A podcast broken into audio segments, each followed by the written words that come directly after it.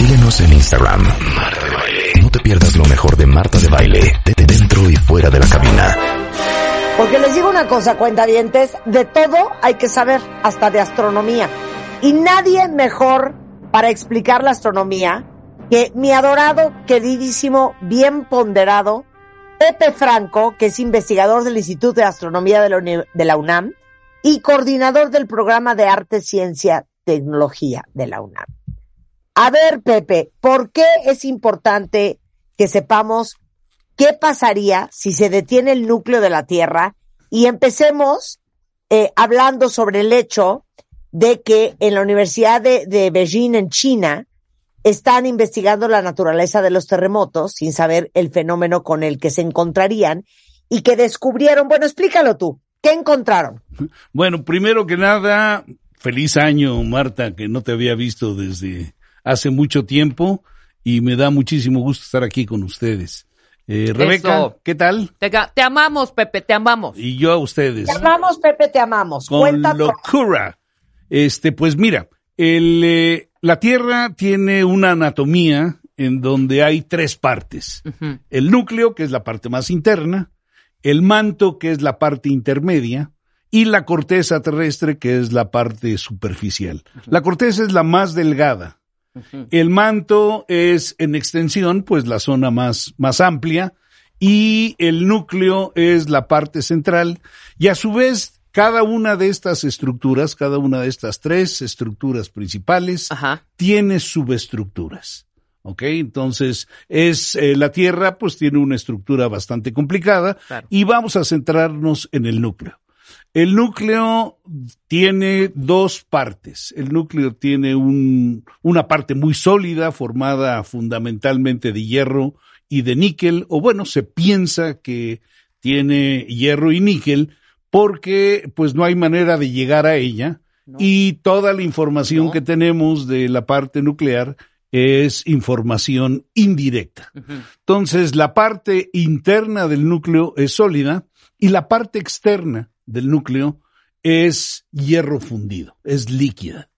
Y la parte líquida desacopla la parte interna del núcleo del manto, o sea, de la parte externa, porque tú sabes que cuando tienes un sólido, le pones aceitito y luego le pones otro sólido, pues ese otro sólido puede resbalar sobre él, ¿no?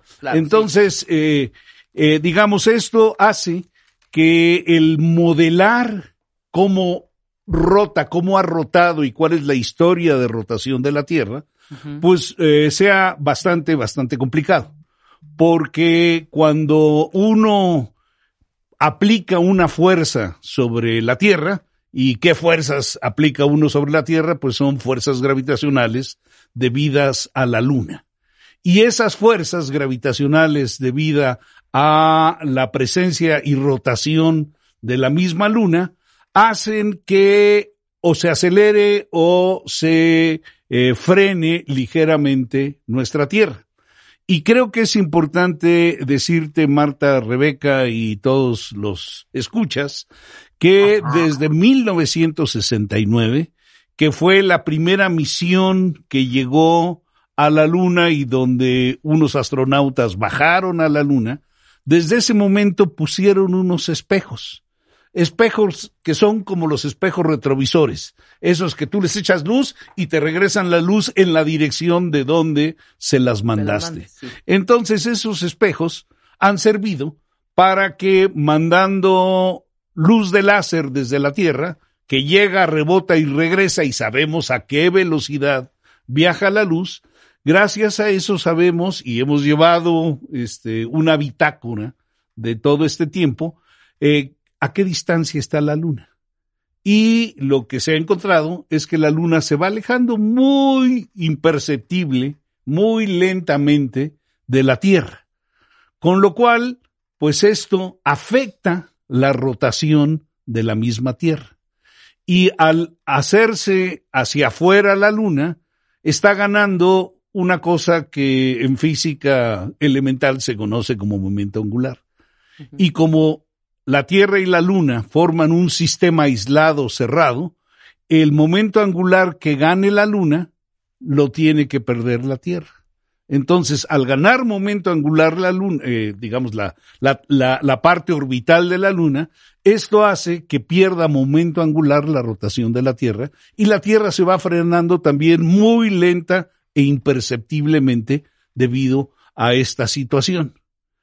Por eso, pero a ver, Pepe, cuando encuentran esto en la Universidad de Beijing, me imagino que todos ustedes que se dedican a leer sobre el tema se quedan verdaderamente choqueados con este descubrimiento. O sea, ¿era algo que ustedes todavía no sabían? Bueno, déjame, déjame terminar de decir esta parte porque yo creo que es la parte importante. Este, el, la, la Tierra está eh, la rotación de la Tierra va disminuyendo con el tiempo, pero de una manera totalmente imperceptible, debido a esta acción de la interacción con la Luna.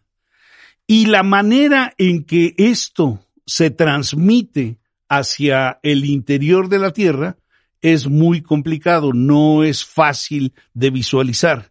¿Por qué? Porque podemos hacer un modelo de la Tierra, digamos, pensando en una pelota de béisbol o en una pelota de golf o en un, este, en una bola de boliche, que son, eh, que son totalmente sólidas. Y cuando uno hace rotar la pelota de béisbol o de boliche, pues todo rota simultáneamente. Sí. ¿De acuerdo? Y de la misma manera en que rota la superficie de la Tierra, debía derrotar el núcleo de la Tierra. Si no existiera esta capa líquida que, este, que desacopla al núcleo de, de la Tierra.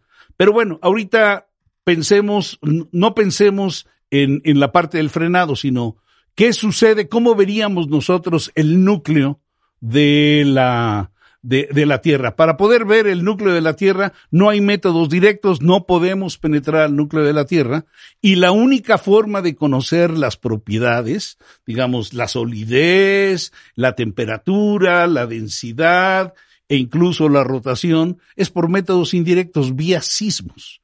Entonces los sismos funcionan como como si nos estuvieran dando una radiografía, porque un sismo ocurre en un punto de la Tierra, pero hay muchos sismógrafos a lo largo de todo el planeta y la forma en la que llega y el tiempo en el que llega la señal a cada uno de esos sismógrafos te permite tener una radiografía de cómo es el interior de la Tierra, cómo es la estructura de la Tierra. Y debido a eso sabemos que el núcleo es sólido y que tiene la parte fundida líquida a su alrededor. Es similar a a lo que sucede cuando te vas a hacer una ecografía. O sea, en una ecografía, pues entran vibraciones, entran ondas de sonido a través de tu cuerpo y con eso puedes generar una imagen de cómo es el interior de tu cuerpo. Entonces, con los sismos, uno logra tener una imagen de cómo es la parte interna de la Tierra. Pero aquí el punto fundamental es que si no hubiera desacoplamiento, el núcleo rotaría siempre igualito que rota la superficie. Pero al estar desacoplado, el núcleo puede rotar un poquito más rápido o un poquito más lentamente que el resto del manto y de la corteza terrestre, debido a este líquido, ¿ok? Que funciona, que está, el manto está, este, eh, rotando sobre, sobre ese líquido. Y lo que es sorpresivo de esto que decías, Marta, es que eh, pues nos dicen que el debido al estudio de los sismos que hicieron en la Universidad de Pekín, esto pareciera indicar que el núcleo de la Tierra está rotando pues o un poquito más rápido o un poquito más lentamente que el resto del planeta, ¿ok? Pero para que este desacoplamiento se dé, pues tenemos el, el líquido ahí, pero para que lo podamos, para que podamos acelerar o podamos detener el, el, este, el núcleo, pues entonces debe de haber una fricción ahí en ese líquido que, que o lo acelere o lo, o, lo, detenga. Y no conocemos fuerzas que sean capaces de hacer eso. Y por eso es sorpresivo. ¿Ok? okay. Ahora, la, digamos, el, el decir que se frena, pues no quiere decir que se para completamente, sino Ajá. simplemente que tiene una velocidad ligeramente diferente a la que tendría el manto o el resto, el resto de nuestro planeta. Desafortunadamente, la información se ha planteado desde un punto de vista alarmista que este pues hace que todo el mundo este, O sea, no entre en nos vamos a morir. No nos vamos a morir. Bueno, sí nos vamos a morir, pero esta no va a ser la razón, mi querida Oye, Marta. pero entonces, ¿qué consecuencias sí trae este cambio en el núcleo? Bueno, no sabemos porque ni siquiera sabemos si eso está pasando efectivamente. O sea, esto es una investigación que indica o que les dio esta indicación a las personas en Beijing. Ha sido analizado porque digo, ha, ha sido una noticia sensacionalista. Entonces todo el mundo está revisando y eso. mirando. Y bueno, pues es, digamos, este, hay un indicativo, pero todavía hace faltan muchos estudios para poder verificar que esto efectivamente está sucediendo. Bueno, supongamos que dicen, sí está sucediendo. Si está ¿Qué sucediendo, pasaría? pues mira, el, el efecto primero es un efecto en el campo magnético. El campo magnético de la Tierra se genera justamente en esta zona líquida de, hierro fundido, en donde eh, los campos magnéticos internos, en ese hierro fundido, se enredan y son los que terminan dándole la intensidad al campo magnético de nuestra Tierra y también dándole la orientación. Ahora, la orientación del campo magnético en los últimos años hemos visto que está cambiando. Ah, se ha movido el eje donde está el campo magnético y esto indica que algo está pasando en la parte interna. Y probablemente este, esto lo que indique es que efectivamente hay un, un cambio de algún tipo en la rotación, pero es un cambio muy pequeño, ¿eh? nada, nada que ver con un cambio eh, abrupto ni nada por el estilo. Entonces, eh, eh, yo creo que el cambio fundamental, pues está, o lo podríamos ver, en la estructura, la intensidad, la orientación del campo magnético de la Tierra. Eh, por otro lado, el tamaño del núcleo es muy pequeño comparado con el resto del planeta. El resto del planeta es bastante mayor que el núcleo, entonces, este, no te creas que, que va a generar un frenamiento en el resto del planeta. El frenado de nuestro planeta, como les dije, viene de nuestra interacción con la Luna. Y esa interacción se da fundamentalmente en la corteza de nuestra Tierra. Entonces, eh, no, no va a haber ninguno de los este, eventos estos eh, catastróficos que se han señalado eh, por mentes pues muy imaginativas que no sé por qué quieren generar pánico en, en, en el Hijo, público. ¿No? No sé si esto explique Bueno, tus dudas, no, mi no, querida. Marta. Entonces, no cunde el pánico. no cunde el pánico. Hay cosas que nos deben de apanicar más, como la posibilidad de una guerra nuclear en el mundo, que con eso pues se acaba, se acaba una buena parte de la vida en este planeta. Si llegara a suceder, yo espero que no.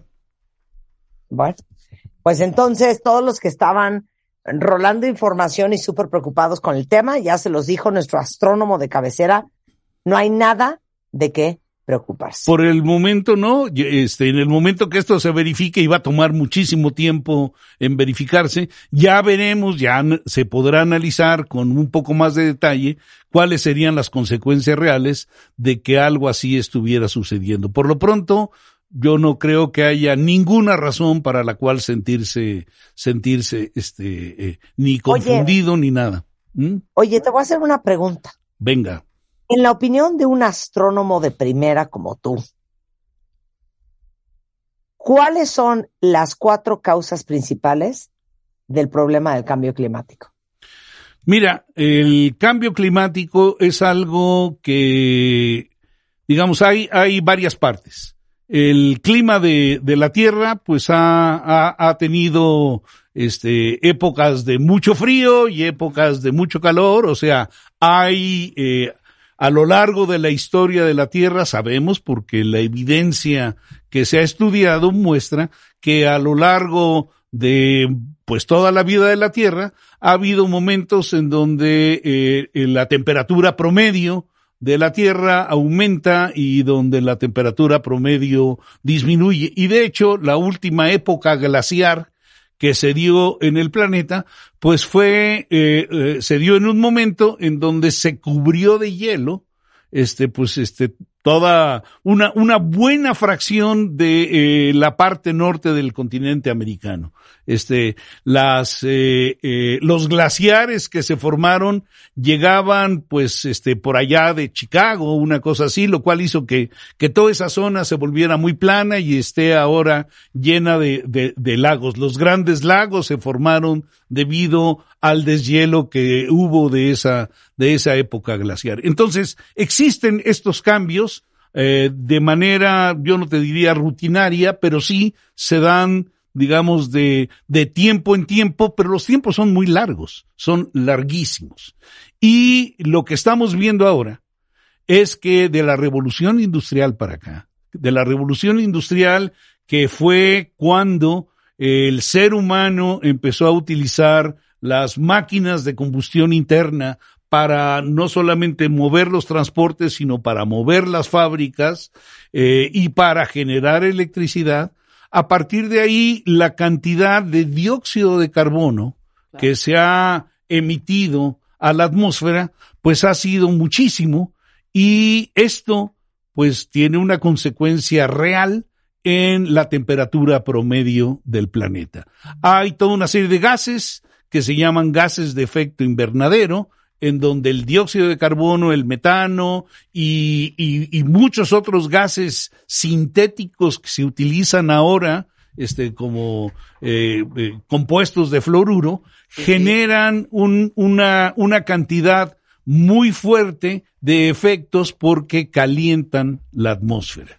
Entonces, eh, el cambio climático que estamos viendo es debido justamente a que estos cambios, no solamente en la temperatura de la atmósfera, sino también en la temperatura del agua, de los océanos, esto está generando cambios muy fuertes en las corrientes de aire, en la circulación de, de, del aire y en la generación de tormentas.